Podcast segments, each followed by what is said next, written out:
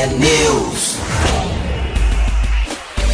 São 6 horas e 56 minutos. Um ótimo dia para você que está com a gente aqui na T. Começa agora o T-News, a notícia do nosso jeito. Estamos ao vivo com a transmissão na rádio e também em vídeo no YouTube e Facebook T-News no ar. Os ouvintes participam pelas redes sociais e pelo WhatsApp 419 92770063.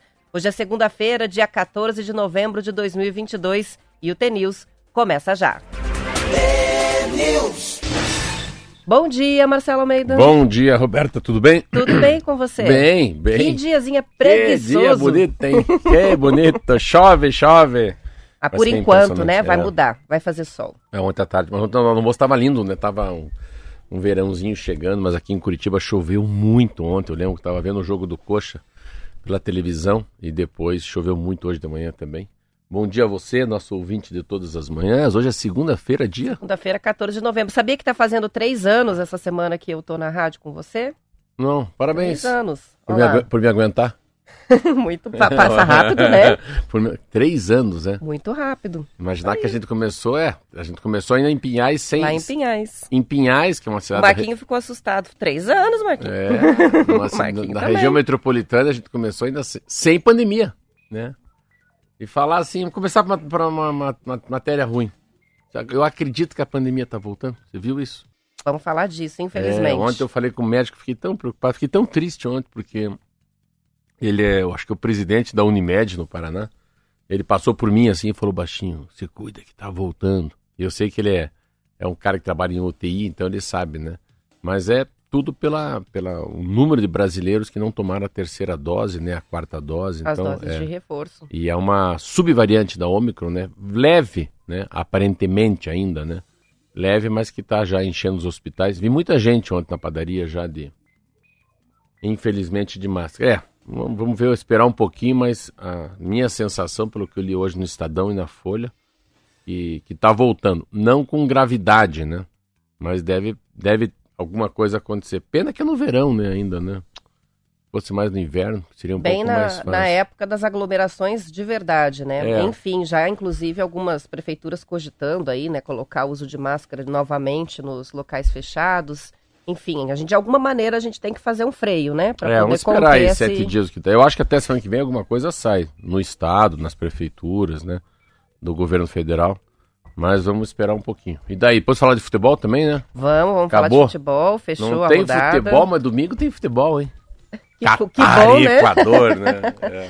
A gente não vai nem, nem sentir a saudade, né, do- Não, dos não. campeonatos nacionais, porque já começa a Copa. Essa revista eu comprei é muito legal. Como fosse uma bíblia, assim, do futebol.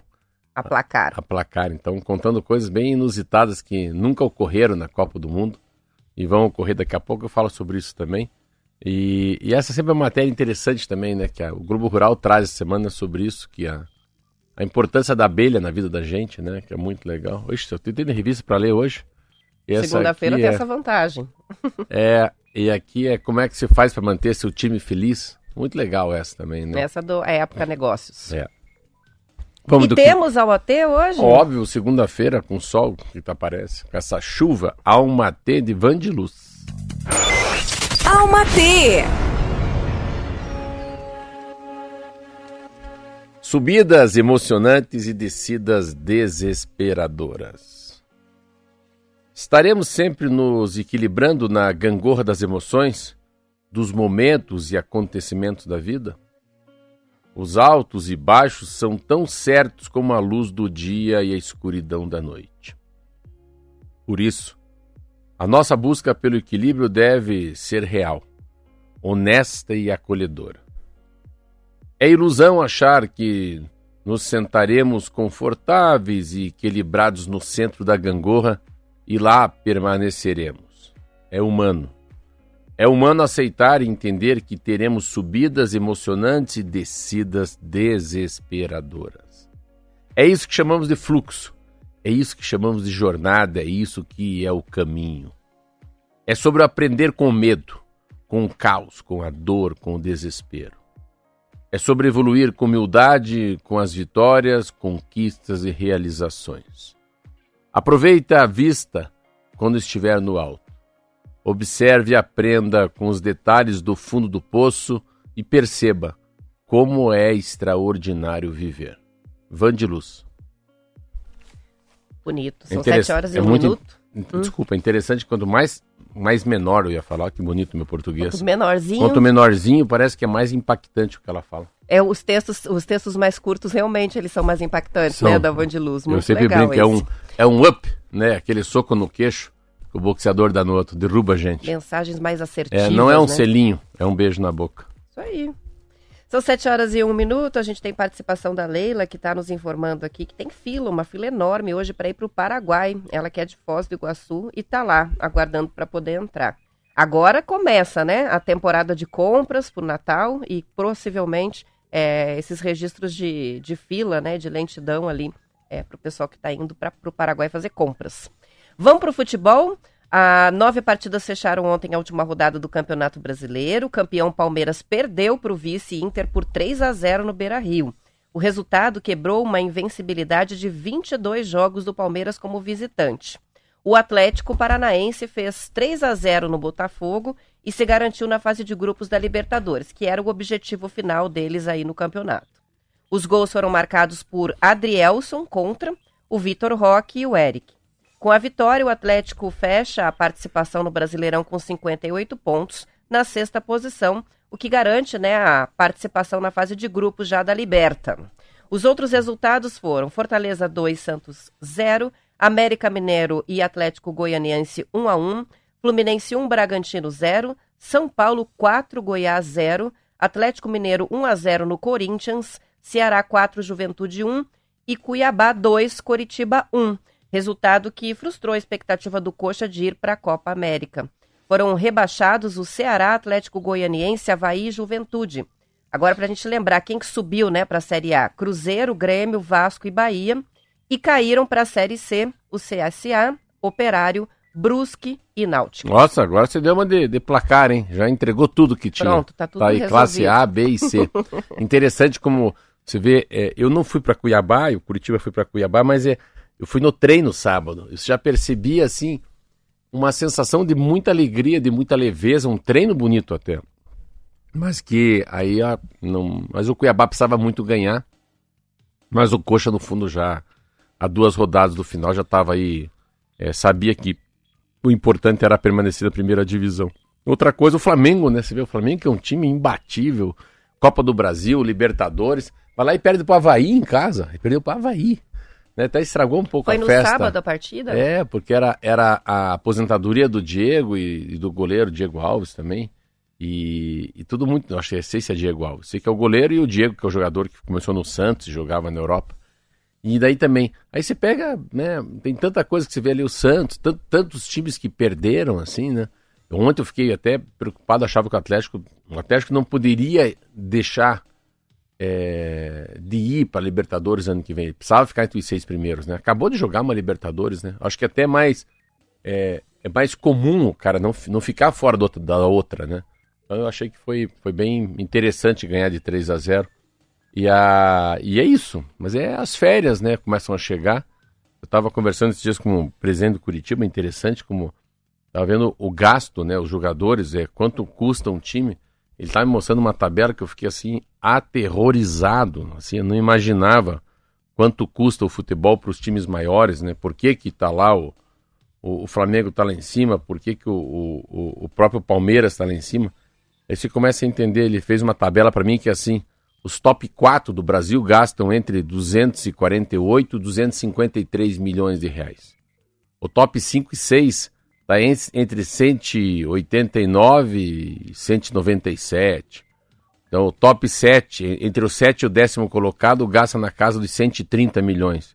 E os rebaixados, igual, gastam na, na casa dos 70 a 82. O Curitiba gastou 74.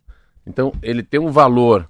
O futebol custa X milhões, que nas estatísticas dos últimos 10 anos é para ficar em último colocado, penúltimo, antepenúltimo, ou assim, com a boca a quase, corda no pescoço. quase rebaixado. Então você vê como não é uma coisa subjetiva, é racional. Eventualmente dá uma zebra, né? Deu uma zebra. Então, Mas Curitiba- é a exceção. o Curitiba deu uma zebra, se pensar assim. A zebra ter ficado na primeira divisão.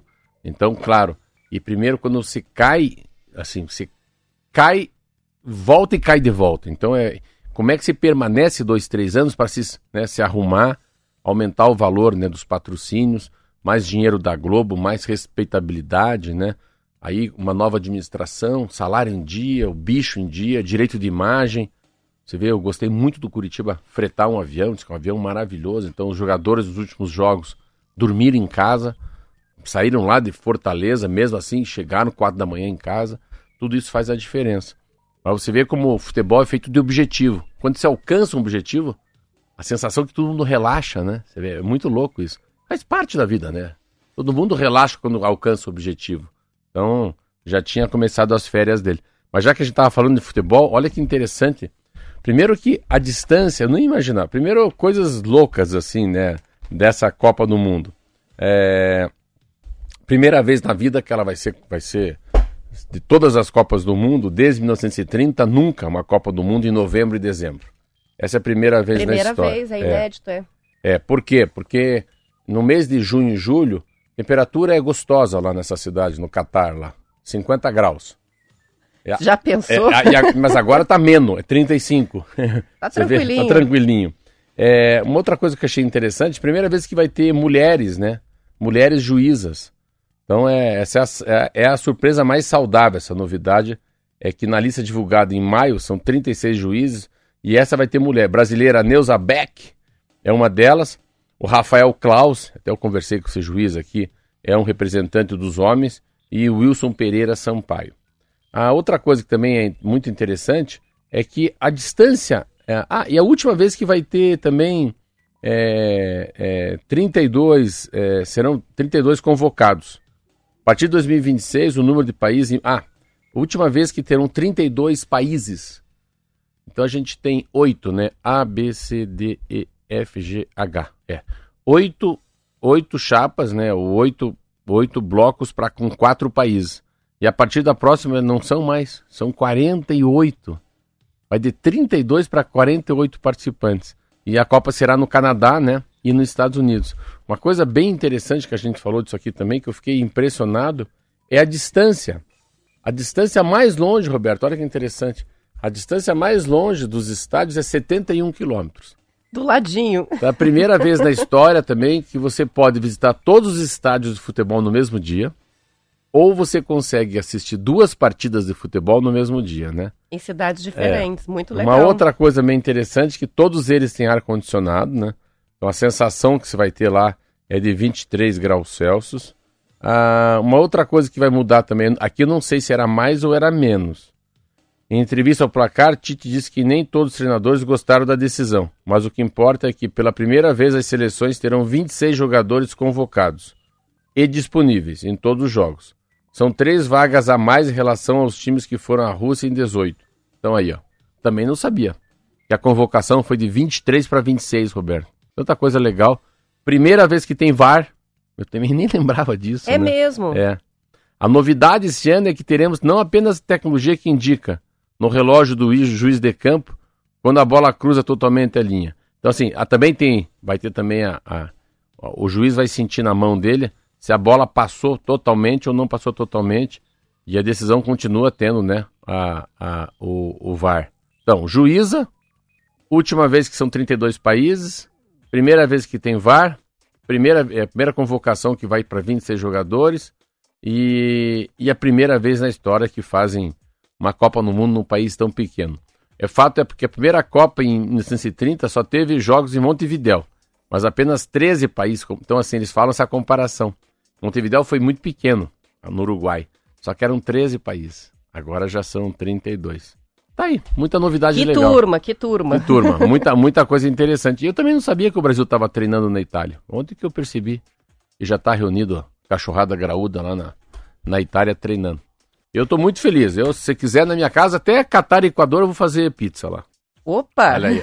Muito bom. Não, acho que vai ser pizza. Sabe a minha ideia? Hum. Minha ideia é pegar um carrinho de cachorro quente, um amigo meu ali, e deixar ali na minha casa e um carrinho de da Kibon, de chocolate, né? Sorvete, Sorvete e cachorro Pronto. quente, tá perfeito. E para os que gostam de beber, uma, uma geladeira cheia de Stella. Boa! Ah, Aí sim, né, Marquinhos? Ah, até o zóio, da, o zóio da, da, da, da Roberta regalou no estúdio. É, segunda-feira ainda, né? Mas enfim, são 7 horas e 10 minutos. Vamos fazer o um intervalo, a gente já volta. Vamos lá.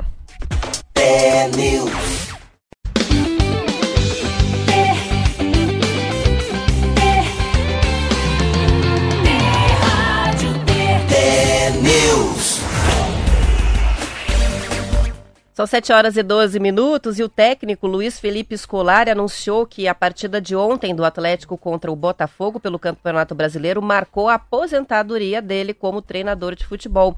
Aos 74 anos, o Felipão encerra né, a carreira nessa função, mas vai seguir atuando no clube como diretor técnico. O novo treinador do Atlético deve ser Paulo Turra, que já era o auxiliar. No Atlético, Felipão comandou uma forte recuperação do time em seis meses e termina a temporada com o vice-campeonato da Copa Libertadores.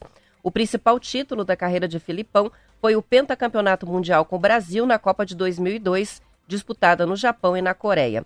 Também foi na seleção que ele viveu um dos piores momentos né, da carreira, com a derrota por 7 a 1 para a Alemanha na semifinal do Mundial de 2014. As informações são da Folha de São Paulo. Foi carregado ontem pelos jogadores. Verdade? Foi. O pessoal levantou ele do chão. Ele deu uma entrevista bem emocionado no campo, dizendo que estava feliz, contente com o resultado. Diz que ontem o Atlético fez uma das melhores partidas é, que ele presenciou, né, como treinador, e assim se aposenta como técnico de futebol. E aí vai para a função de diretor, que foi a função para a qual ele foi chamado para o Atlético Paranaense originalmente, né? Ele acabou virando treinador depois, mas seria já o diretor de futebol lá. Então é isso, acabando aí com a carreira do terminando, né? Terminou. Encerrando a carreira do, do Se enxerga aí, não? Se enxerga aí? Olha lá a foto. Se enxerga? Eu enxergo, vamos foi, ver foi se os ouvintes frente, conseguem mais, ver. Mais pra trás, mais a gente frente. colocou uma vez nos stories lá no Instagram. Aí. E agora dá pra ver? Isso aí, olha lá. Legal, né? É o Marcelo no território eu inimigo. É, no terreno, na Arena da Baixada, com o Felipão. Felipão, assim, você vê que, que é interessante você saber a hora de fechar o ciclo, né? A gente fala muito de ciclo, já falei acho que N vezes sobre essa história dos ciclos, que é um, um David Hume, não, quem que é? Rudolf, Rudolf Steiner, é, é um austríaco, que ele fala de fechar o ciclo, né? Você vê que quanto tempo o Filipão esperou para fechar um ciclo na vida profissional, né? Não fechou o ciclo embaixo, fechou em cima. Fechou na hora certa, né? Fecha na. Deixa o time. Muda a, a característica, muda a imagem, né? Ou melhora a imagem do Atlético Paranaense e vai embora, né? Vai embora em alta no último jogo foi vice na Libertadores, já deixa o, ele bem classificado, acho que em sexto colocado. É, conseguiu usar uma coisa que é, que é a tal da sabedoria com experiência, né? Chama-se sapiência. E, e, é interessante porque o futebol, eles, ele tem assim, é, tem força física, tem técnica, tem, tem ambição, tem salário, mas atrás disso tem uma coisa que é a palavra do líder. Né? Assim, vamos com você. Venha comigo, comigo embaixo da minha árvore tem sombra, né? É, é, espere, vem atrás que a, a, tormenta vai passar, se vier um vento muito forte a gente se abaixa. Essa capacidade de liderar, né? De você ser um general, você ser um presidente, né? Você ser o líder de uma banda. Como é que você leva, né? Você pega esse Ed Sheeran, esse Coldplay, os caras levam... Tudo que os caras fazem é milhões, milhões, milhões de pessoas e mais show, porque eles são os líderes, né? Eles, eles devem ter uma coisa diferente dos outros homens também quando estão em casa sozinhos. Né? Eles são líderes deles mesmos, né? E o Filipão termina de uma maneira muito, muito linda. Ele é um cara muito simples. Ó, eu tive essa oportunidade de ir no Atletiba e conversar um pouco com ele. É, é quase surreal um homem que foi para a Copa do Mundo, que fez tudo o que foi, já foi campeão do mundo, ser simples. Assim como simples, Marcelo. Ele é muito pescador, assim, sabe? Ele é aquele cara que senta no bar deve pedir uma Estela, um Romops, sabe? Ele é um, anda com a meia furada. Não, não é um cara assim que se fala assim, não, esse é o Filipão. Ele não tem nenhuma pompa, ele não tem, mas só que eu, eu queria muito ter visto ele falar no vestiário. Já que eu estou envolvido há dois anos com o vestiário, eu queria ver a fala. Quando chega aqueles caras ali novos, com 20 anos, 18, 21. Porque assim, pô, eu sou, eu sou liderado pelo Felipão. Tem isso também, né? Vem aqui o bono do YouTube tocar, né? Mas o cara entrar aqui e falar, pera, mas o cara... E é o fato que ele fez bem ao time, né? Então alguma coisa é. muito legal ele faz nessa condução, né? Que faz com que os jogadores sejam tão leais a ele, né? E Sim. que se empenhem como se empenharam. E quase chegaram lá na Libertadores, Sim. né? Por muito pouco Eles que não chegaram não porque esse título. eu- eles não chegaram porque o outro lado levou um cartão vermelho, senão a chance dele chegar é enorme. E é interessante como o- a- essa história que você fala do, do Filipão, o Filipão tem uma, uma, uma. Eu fico imaginando o, Filipão por tudo que fez na vida e fechar em alta. Vai embora ovacionado, né?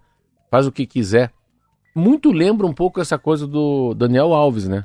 Tá muito criticado. Eu li jornal e, nossa, tanta crítica do Tite em relação a essa escalação.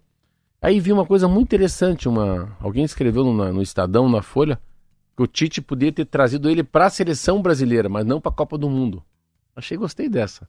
Traz como um CEO que a gente fala, ou coach, agora tem essas palavras em inglês, né? Mas traz como um braço direito, traz como um speaker, o cara que vai falar no vestiário, mas não não pega aquela vaga de não jogador. escala ele, né? É.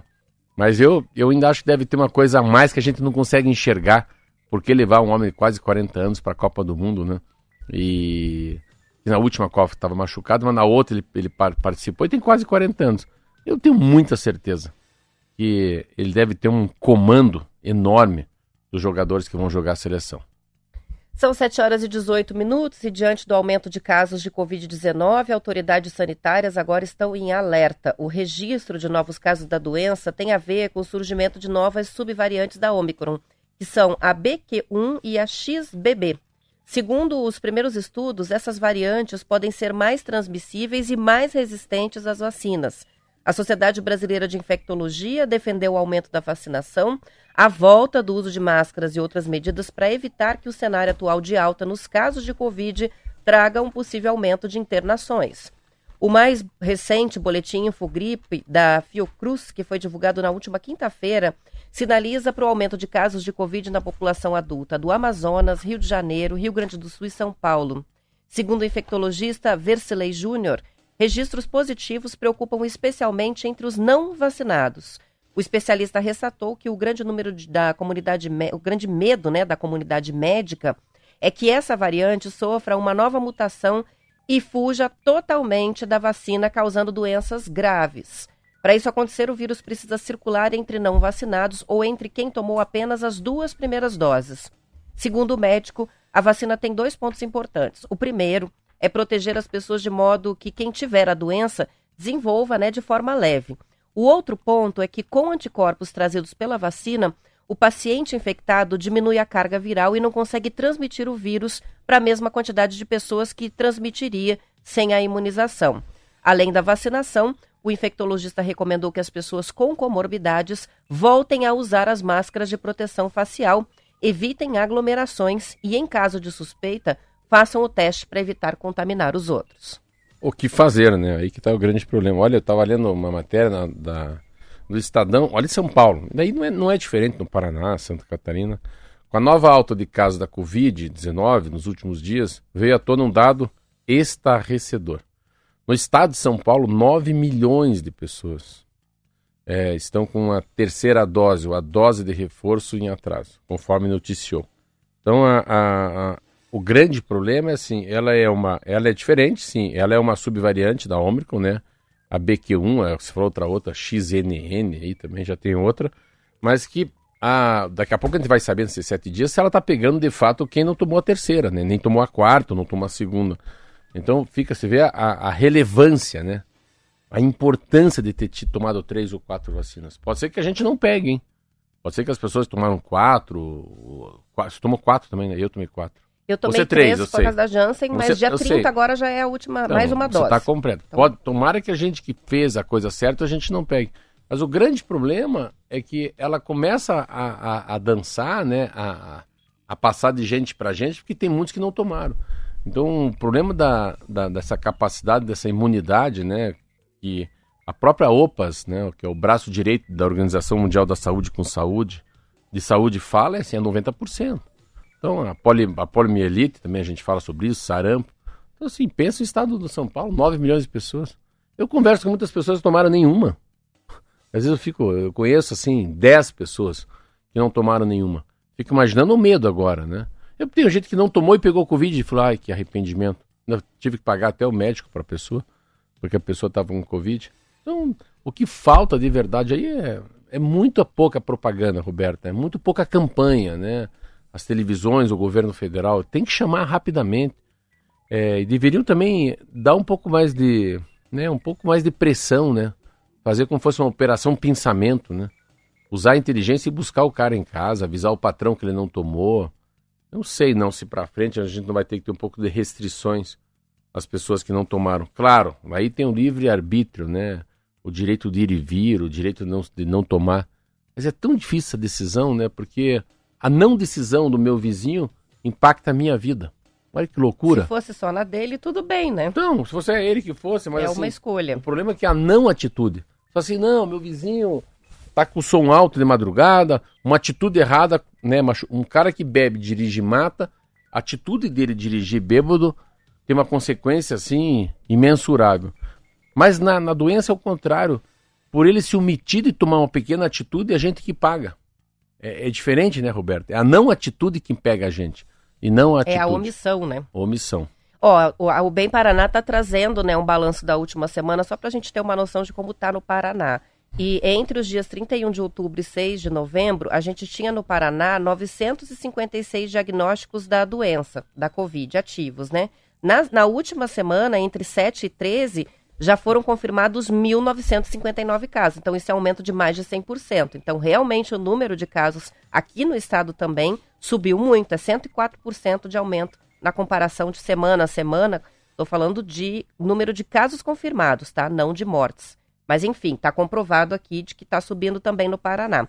E a gente, no, no, na nossa convivência, também vai sentindo, né? Já. Semana passada tinha evento, já teve duas pessoas que faltaram ao evento por suspeita de Covid. Então fazia tempo que eu não ouvia isso, as pessoas é, tendo que desmarcar seus compromissos, ainda que com sintomas leves, porque foram vacinadas com a Covid. Então está circulando e a gente tem que ficar aí com atenção. E muita gente gripada também, Roberta. Tem, é, não é tá, só a Covid. É, né? tem a gripe, mas é, a gente pode sentir. Eu vou conversar com o pessoal, eu, eu fiz aqueles 45 testes lá no, de pôr o troço no nariz. Mas eu vou perguntar para eles como é que tá. Deve ter um aumento muito grande nos últimos dias. E você fala um negócio interessante, né? Você vê eu vi ontem na padaria muita gente de máscara. Eu vou voltar a usar. Eu vou voltar a usar máscara para atendimento, pelo menos. Já que eu fico no balcão quando eu fico no balcão. Mas hoje eu vou passar ali na Lupo e vou. Renovar vou, o estoque. Vou comprar umas novas aí, com outras cores aí. São 7 horas e 24 minutos e com a alta do preço de carros nos últimos anos, o modelo de carro por assinatura está ganhando espaço e oferecendo cada vez mais opções. As montadoras, concessionárias, locadoras e seguradoras, além das startups, estão investindo nesse tipo de serviço. Nesse modelo, em vez de comprar o carro, o cliente faz uma assinatura por um período a partir de um ano. As mensalidades costumam incluir, além do veículo, as despesas com seguro, impostos, revisões e manutenções programadas. É possível assinar desde carros 1.0 manuais até modelos esportivos blindados e furgões. As mensalidades de modelos populares, como o Renault Quid e a, o Fiat Argo ficam entre R$ 1.400 e 2.100 reais. O preço do mesmo carro pode variar bastante de um serviço para outro. O tempo mínimo de contrato costuma ser de 12 meses. Quanto mais longo, menor a mensalidade. Analistas financeiros ouvidos pela Folha de São Paulo, Marcelo, apontam que a assinatura traz mais vantagens porque o cliente deixa de perder dinheiro com juros e depreciação e também não fica com o patrimônio imobilizado. Em vez de colocar 100 mil reais na compra de um carro à vista, a pessoa pode investir esse dinheiro e ter rendimentos. As empresas que atuam no setor estão registrando crescimento regular nos últimos anos. Você já fez essa experiência, né? é, mas não é, né? É, mas não é. Assim, não, não é Mais bem ou assim, menos? não. não. Não, não vejo assim, não. Eu vejo que isso é uma coisa para quem tem poder aquisitivo um pouco mais alto vale a pena. Para quem só pode comprar um carro não vale a pena, não é bem assim. Eu fiz, eu tenho um poder aquisitivo que eu poderia ter feito isso, só que eu caí na armadilha da Covid, né? O meu carro com 60, 90 dias, um funcionário meu bateu e faltou peças e esse carro ficou parado um ano e um ano mais ou menos na concessionária Volkswagen porque não tinha peça para arrumar. Aí ao invés de uma caminhonete linda que eu achei que ia desfilar, me exibir aí com meus filhos, que era uma, sei lá, Tiguan, carro bonito da Volkswagen, uma SUV, fiquemos de, fiquemos de gol mesmo. Vai de gol, né? Já que tá na Copa do Mundo. Era um gol, acho que era um gol mil, sei lá. Então, assim, mas, mas eu, eu paguei pelo que eu não. Eu paguei por algo que eu não recebi. Mas, claro, Foi o problema do acidente, mas graças a Deus era um carro bom, ninguém se feriu no acidente, mas fiquei eu sem o carro. É, é como se fosse um aluguel, né? Mas assim, se você quer, se você tem um desejo de ter um carro e só tem aquele dinheiro, eu particularmente, se fosse, eu não tivesse capacidade de ter um carro bom, mas eu queria ter o meu carrinho, eu não faria assinatura. Eu não faria assinatura. E uma outra coisa que é muito difícil é, é uma burocracia assim absolutamente cavalar para você conseguir isso aí. É mesmo? Eu sofri muito. E para depois não dizer que não quer também. Porque você fica com o carro dois anos, lá com o tempo que você fala, e depois eles ficam achando que você quer ficar com o carro. Você pode comprar o carro depois. Então você vai pagando mensalmente, no final você quita o carro. Você leva o carro. Quanto que vale esse carro? Mas é, eu acho que assim, nesse primeiro momento é bom, mas se fizer a conta de padeiro, na minha, na minha situação, eu não farei mais. Fiz uma, não tive, não tive êxito, levei um pouco de falta de sorte, mas é, é algo que está pegando muito forte no Brasil. Ainda mais que agora é carro popular, né? É, no começo era só os bacanão lá, agora já está descendo. Mas deve ter alguma coisa boa. Na minha conta de padeiro, eu não farei mais. Mas não estou dizendo que você que está me ouvindo não possa fazer. São 7h28 e você falou em Gol. Depois de 42 anos de produção, a Volkswagen Gol se aposentou. O modelo estreou no Brasil em 8 de maio de 1980, com a missão de substituir o Fusca. Na época do lançamento, a Volks planejava lançar um carro moderno, espaçoso, bonito e mais econômico que o Fiat 147, que era o carro mais popular na época no Brasil. Agora, no lugar, a Volkswagen está apostando no Polo, que ganhou uma versão Trek com preço de quase 80 mil reais. Antes de se despedir, o Gol dá último suspiro com uma série especial, Last Edition. Como o carro mais produzido no Brasil e mais exportado da história, o Gol emplacou mais de 8 milhões de unidades ao longo de mais de quatro décadas. Eu tive. Tchau, Gol. Eu tive Gol. Para mim, Gol foi o carro, tem uma relação custo-benefício que eu mais gostei. Eu tinha um Gol GLS, eu acho, GTS. Não era o mais chique, mas era um, era um Gol.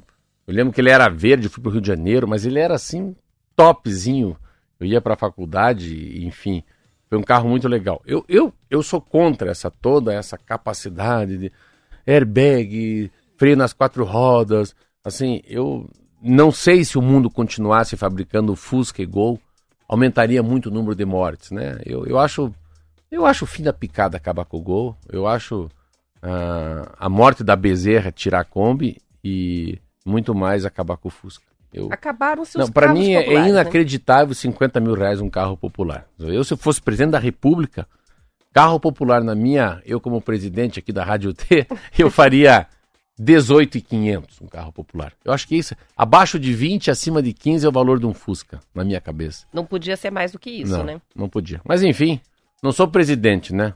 Não vamos, não seremos presidente, seremos apenas o comentarista da Rádio T. Vamos que vamos? Vamos que vamos, são 7h29, a gente encerra a edição estadual, vamos para o intervalo, na volta, o noticiário da sua região, a gente fica para a parte do Paraná e com a transmissão no YouTube. Até, até amanhã, até o feriado. Até o feriado, amanhã é feriado, mas tem TNews ao vivo, hein, assim, aviso importante aos navegantes. Amanhã aí. eu te ligo para te acordar. a gente espera por vocês, até amanhã.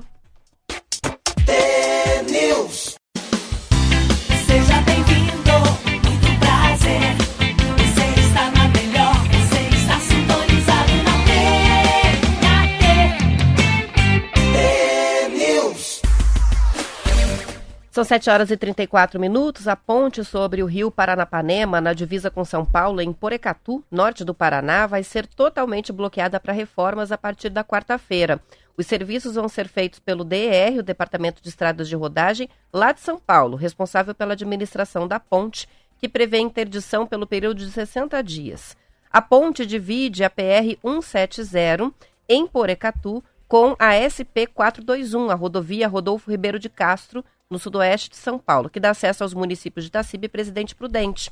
Para quem passa, quem trafega né, do norte paranaense com destino ao sudoeste paulista, as opções de desvio são a SP 333, na rota para Assis, ou a SP 425, sentido Presidente Prudente. Placas e dispositivos de sinalização eh, vertical estão orientando os condutores do lado do paranaense, foram fornecidas lá pelo DR de São Paulo. Então, a partir de quarta-feira, Aviso aos motoristas, muitos que nos ouvem, a quarta-feira, 7 horas da manhã, interdição total, é, bloqueio total para reformas aí na ponte sobre o rio Paranapanema. Essa matéria é muito legal, essa matéria fala placas verticais. Sinalização vertical. Fica, sabe, porque a gente, quando a gente vai falar de trânsito, a gente fala sinalização vertical e horizontal, né? Sabe o que é horizontal? Sim, a horizontal é a que está no chão, não é isso? Faixa de pedestre. Faixa de pedestre, é isso, lombada, então. É, as tartaruguinhas. Isso, isso. E horizontal, então vertical é tudo que está em pé. Vertical é, é semáforo, é as placas vira direita, vira esquerda. Mas acho interessante, né? Porque você vê como. É, eu sempre tive comigo essa. O, o que, que divide uma cidade, o que, que divide um estado, né? O que, que divide um continente. E eu sempre adorei isso, né? Você fala assim, ah, vamos lá no Detran. Meu Deus, o Detran fica depois da BR. Então o limítrofe né, da cidade para mim é a BR. Depois da BR já é Pinhais, não é Tarumã, né? Onde que a gente vai? Vamos lá no parque, no... ah, vamos lá no Campo Comprido. Bicho, aonde? Lá no Positivo? É, meu Deus. Depois da Mário Tourinho? Então assim, é depois da Mário Tourinho, porque a Mário Tourinho é a BR que vai para Ponta Grossa. Então, no Rio de Janeiro você fala, puta, é depois do morro. Hã? Você tem que passar os dois irmãos para chegar na, na, na, na, Barra da Tijuca, ou antes você vai chegar. Então tudo é passar. E quando você fala da, do Paraná, você vê, eu sempre gosto de falar, o Paraná é um estado que ele tem quatro rios, né? O Paraná lá direito tem o oceano, né?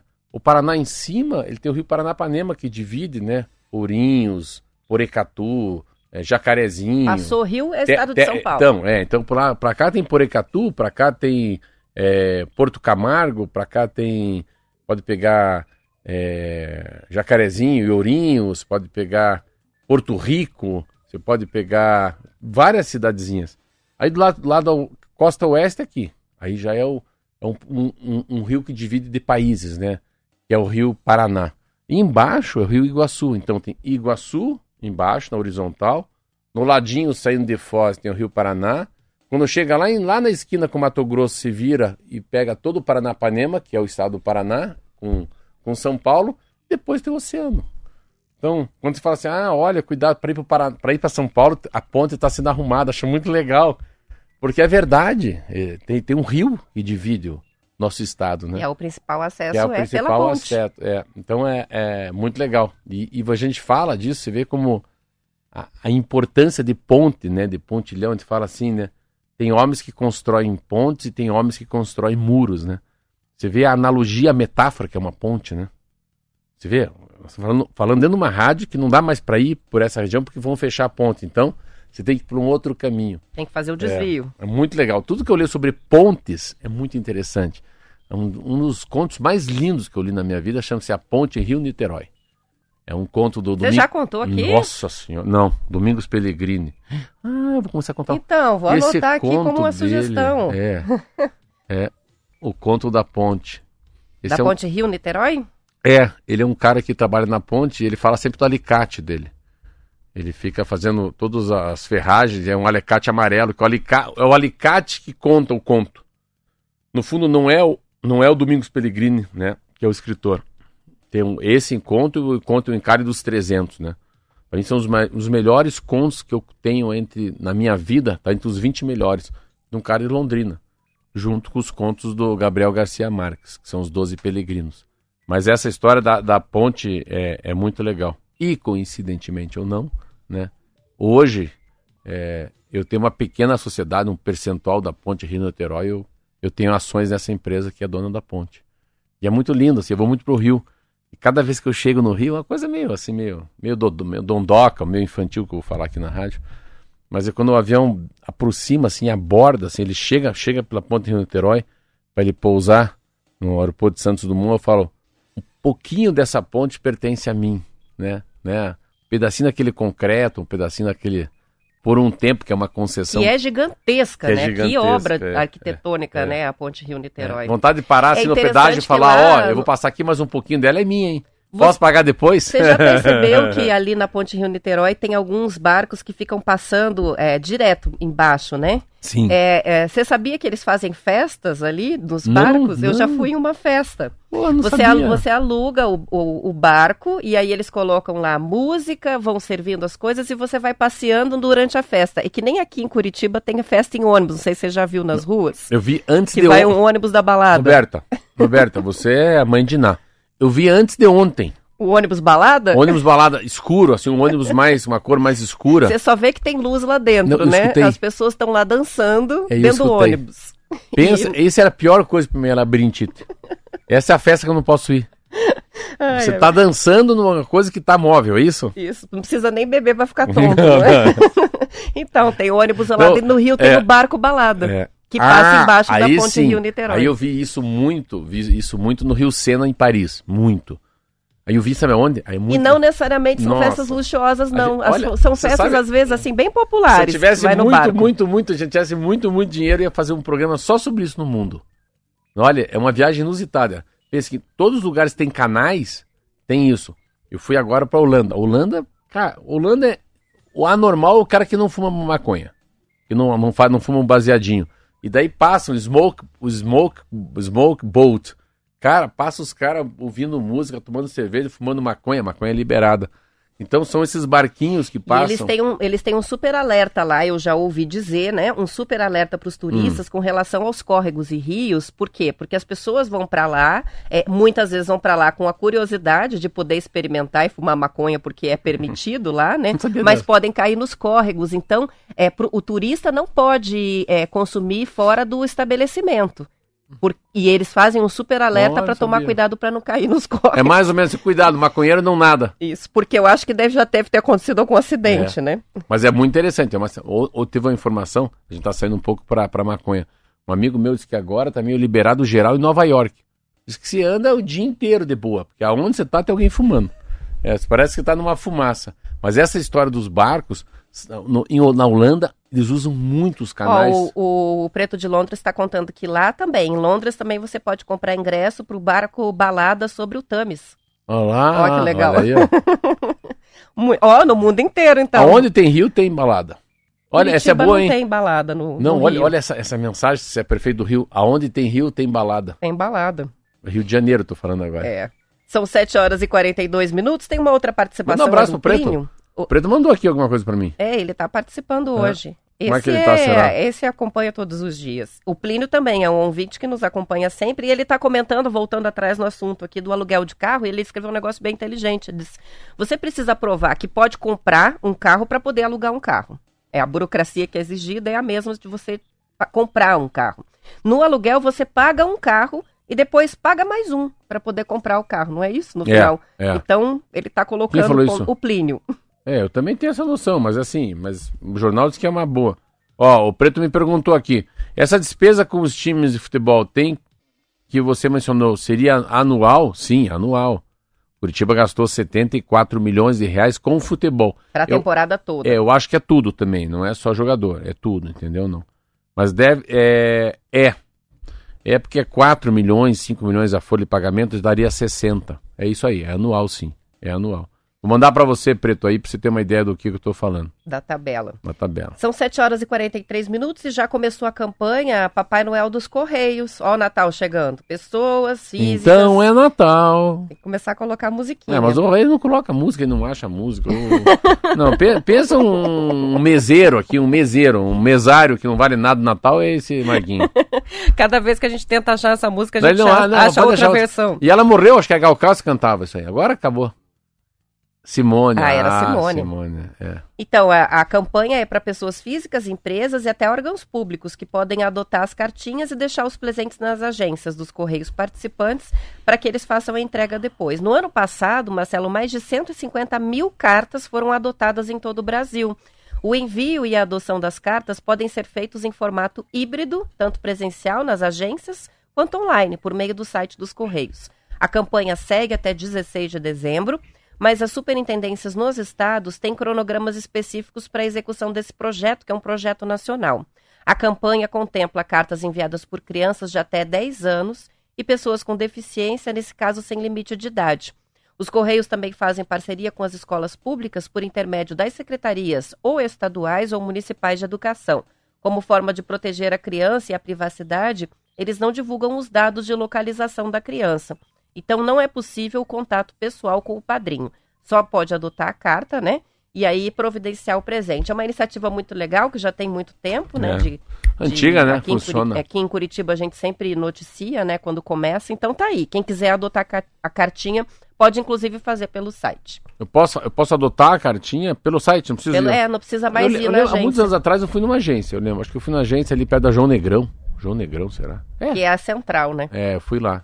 Que bom saber. É, agora começa essa história da. Eu, eu, eu tô botando muita, muita fé, já que a gente tá falando pra Curitiba. Tô botando muita fé no Natal de Curitiba, hein? Assim, nesse Natal, não sei. Tomara que não venha Covid, né? Senão, meu Deus do céu. Se a gente tiver aí semana que vem alguma coisa em relação à máscara, a, a mudança de horário, vai ser um caos. Mas se a gente conseguir segurar um pouco essa Covid aí, se as coisas se estabilizarem, né? Eu acho que a gente vai ter um, um Natal muito forte. É muito forte. Eu tava vendo, sei, eu tava vendo, percebendo comigo a- a- as coisas que estão estão envolvidas no meu cotidiano. Lavacar. Fui deixar um carro para lavar, negativo. Deixei um carro para lavar no sábado. O cara falou, putz, Marcelo, pode deixar, mas não vou te entregar. Só segunda-feira. Meu carro até dormiu lá. Ficou sábado e domingo lá. Aí eu fui no mercado, esses dias eram, sei lá, oito e meia da noite. Impressionado com o número de pessoas comprando comida, né? Aí fui também comprar umas estelinhas também. Faltava água com gás, faltava mate leão. Então, a minha sensação que é- é esse final da, da, da eleição, a Copa do Mundo, o Natal, o Réveillon, é, vem muito forte. Você pega a matéria, como eu li hoje, Cordês 4 e meia, estava lendo assim dessa a história dos ônibus leitos no Brasil, Rio, São Paulo. Meu Deus do céu, cara. Que tem de coisa punjante? A gente Mostrando, inclusive, né, a- a- alguns Você viu? ônibus que hoje tem. Eu vi as fotos, né? As pol- Parece a, a, a- Não, mais que avião. a Mais que classe executiva executiva avião. do É, avião. é. Então, ônibus leito com todo o conforto, você É, inclina é. e dorme mesmo, Não, né? e Como assim, uma cama. e é interessante que não é tão barato, mas é muito bom, é mais rápido. Estão fazendo uma matéria. Eu vi, é engraçado você falar, eu vi duas matérias, vi ontem e vi hoje também.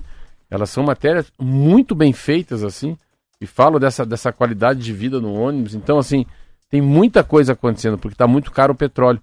Mas a. Então, lavacar, mercado, shopping, restaurante. Eu fui, fui no meio de semana comer. Sabe o que? Eventos. As pessoas estão adiantando os eventos de fim de ano. Tem muita gente fazendo lançamento, fazendo encontro, fazendo jantar, fazendo posse. A impressão que dá é que o calendário está acelerado nesse fim de ano. E parece, a impressão que eu tenho, é que está todo mundo se antecipando também, porque a Copa, de certa forma, antecipa o nosso fim de ano. Sim. Vai ser um clima festivo que começa mais cedo, sendo 20 de novembro, e que eu acho que vai impactar o mês de dezembro. A gente vai ter provavelmente um mês mais desacelerado É por causa da Copa do Mundo. Ah, falar nisso, vou viajar. Vai viajar? De falar. A Marlete A já me contou. É? É A Marlete já me contou. É quarta-feira que vem? Quarta-feira que vem Tá vão ser quatro dias, né? Quatro sem dias. É. você aqui no programa. Enfim, Vocês vamos suar pre- aqui. Querem presente? Façam lista. Vamos fazer já. Pra É, onde é. que você tá indo? Eu vou pra, vou pra Flórida, vou pra Miami. Opa! Olha aí, ó, já cresceu os olhos, né? Vamos pensar Uma- aqui nos Não, produtinhos. uma- não, o Marquinhos já tava pensando, traz uma coisa boa, pelo amor de Deus. Vai me trazer lá, né? Uma, uma pipoca. Aquelas camisetas com É, coqueiro. é, é, I love Miami, não. Se bem que também estamos aceitando. São excelentes pijamas, né? São 7 horas e 48 minutos. Vamos pro intervalo, a gente já volta.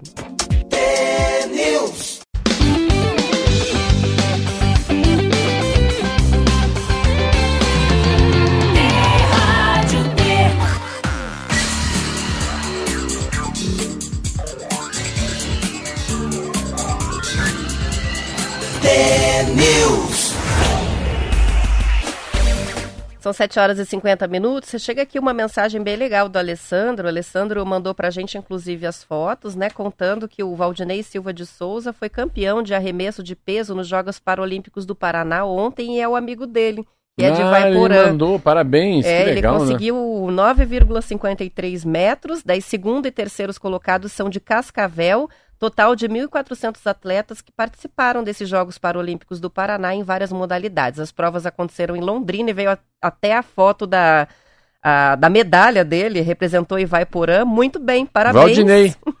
Um Parabéns abração ao Valdinei. Valdinei Silva de Souza, E a legal. gente compartilha nas redes sociais Não, as tá imagens. aqui, até aqui. a- a- eu tenho até ele aqui, ó, Paraná, aqui, Paraná, governo do estado, a medalha dele. Parabéns. Valeu, Alessandro. Muito legal relembrar isso hoje, nessa manhã.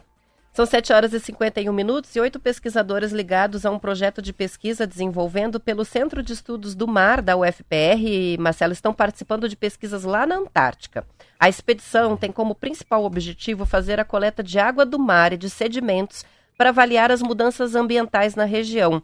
O grupo de paranaenses integra um projeto que é feito em parceria com a USP e a Universidade Federal da Bahia. O trabalho de campo vai ser executado por duas equipes de quatro pesquisadores cada. O primeiro grupo já embarcou e retorna ao Brasil no dia 23 de dezembro.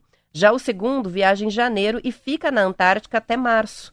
Segundo o coordenador geral do projeto, o professor César de Castro Martins, fazer esse acompanhamento em diferentes períodos do ano permite entender como o ecossistema local deve responder às variações de temperatura no futuro, com o resultado do aquecimento global. É, legal, né? É.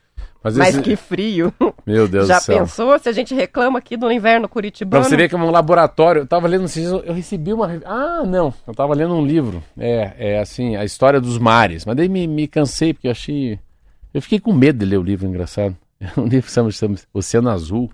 Uma coisa assim, mas fala dessa. Não, não regramento. A, o mundo. O mundo. A, o, o que tem abaixo da linha do mar então, esse bioma, esse, não sei se fala bioma, bioma... Ecossistema, eu acho, Desculpa. né? Esse ecossistema, o que acontece lá, os piratas, a exploração dos animais, a, a, existem coisas assim, porque os oceanos são muito grandes, então não tem, a, não tem a vigilância, não tem como cuidar disso. Quando um cara, um petroleiro lá, o que, que os caras jogam de resíduos no mar, né? Lixo. Então, depois de se, se percorrer é, 100 milhas, não tem mais ninguém, está sozinho lá, eles fazem o que você quer. Então essa imensidão, né, desconhecida, desprotegida, daí eu parei de ler. Mas ele falava essa, essa coisa de, de quanto o Ártico, a, o Ártico e o Antártico, né, o Polo Ártico, Antártica e o Polo Ártico, como eles são experiências do mundo, assim, a capacidade que eles têm de é um reflexo do que está acontecendo com o clima, né? É um reflexo da, da temperatura das águas, das, das correntes, né? A, a, a migração dos animais representa muito. Então, assim, é como fosse um fio cruz para o Butantan da vacina, é o Polo Ártico e Antártico. E sempre tem a Universidade Federal do Paraná, né? Sempre tem o Paranazão aqui envolvido. Uma coisa que a gente tem que dar, começar a dar muita ênfase, eu acho, mesmo tendo um, um, um pequeno espaço de, de lugar no Oceano Atlântico, que é nosso litoral, que é muito reduzido, é quase minimalista, como é legal essa faculdade de Pontal do Sul, né? Eu acho que Ilha do Mel e Pontal do Sul são casos assim muito lindos. Eu acho muito legal o cara estudar oceania, né? Oceano. Oceanografia. Oceanografia, desculpa. É muito doido isso. Eu acho deve ser uma.